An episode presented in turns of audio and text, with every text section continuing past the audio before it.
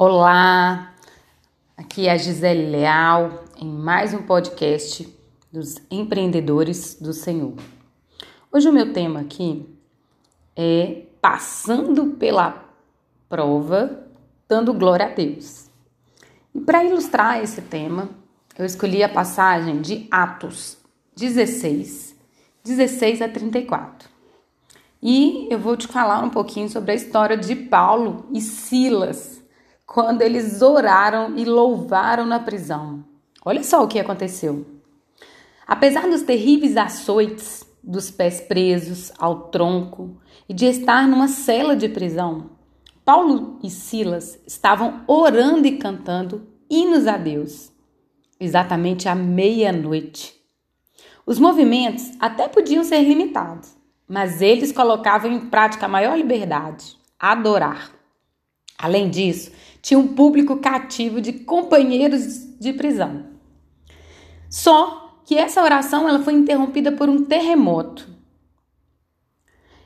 As portas da cela se abriram milagrosamente. Só que olha o que aconteceu. Os prisioneiros estavam mais interessados na mensagem de Paulo do que fugir, do que escapar da prisão. E esse fato chamou muita atenção do carcereiro.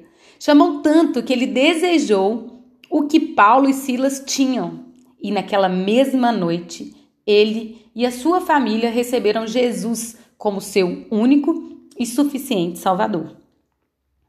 Hoje, a mensagem aqui é: nunca podemos subestimar o poder do louvor a Deus, especialmente quando passamos por tempos difíceis.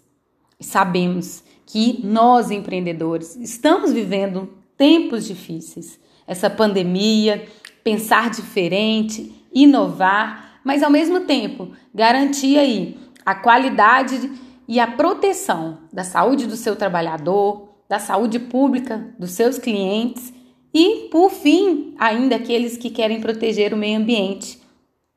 Então, é tempo difícil.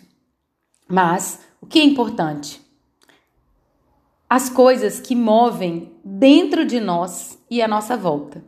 Se a oração é comunicar-se com Deus, louvor e adoração são formas mais completas de comunicação, porque concentram toda a nossa atenção em Deus.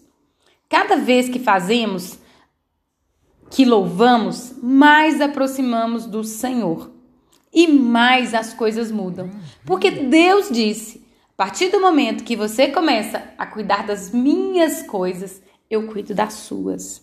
Então confie, coloque nas mãos do Senhor e vamos juntos, passando pela prova, dando glória a Deus.